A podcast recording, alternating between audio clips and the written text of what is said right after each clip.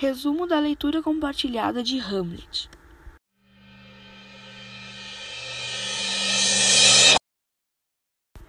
O personagem principal dessa tragédia é o príncipe da Dinamarca, Hamlet, filho do rei Hamlet, que havia sido morto recentemente pelo próprio irmão, rei Cláudio, sucessor do rei. Logo após matar o irmão por envenenamento, Cláudio se casa com a rainha viúva, Gertrudes, e assume o poder e o trono. Tempos depois, um fantasma começa a assombrar os arredores do castelo de Elcionor, e a aparência deste relembrava muito ao falecido rei. O primeiro guarda a avistar esse fantasma, que atendia pelo nome de Horácio, era muito amigo do príncipe Hamlet, e logo o chamou para que também visse aquela assombração.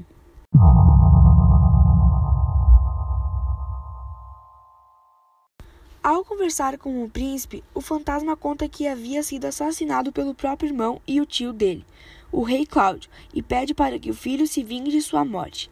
Assim, Hamlet se encontra cada vez mais determinado a vingar a morte do pai, mas acaba se deparando em diversas dúvidas, morais e filosóficas, dando a impressão de ter enlouquecido.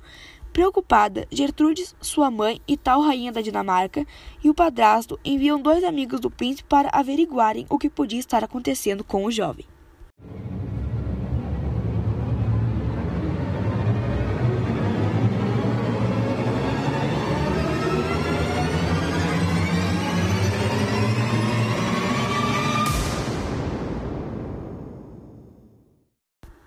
Nessa altura da história, Hamlet já estava apaixonado por Ofélia, filha do braço direito do rei Cláudio, Polônio.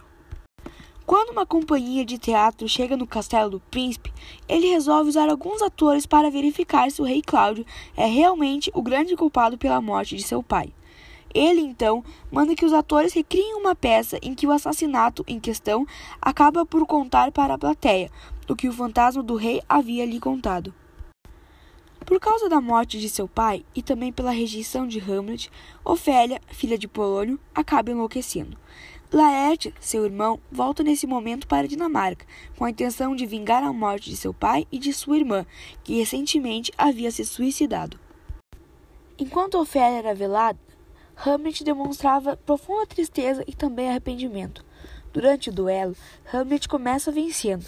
Como comemoração, a rainha bebe um copo de vinho, justo aquele que estava envenenado. Ao mesmo tempo, Laerte consegue ferir o príncipe com a espada envenenada.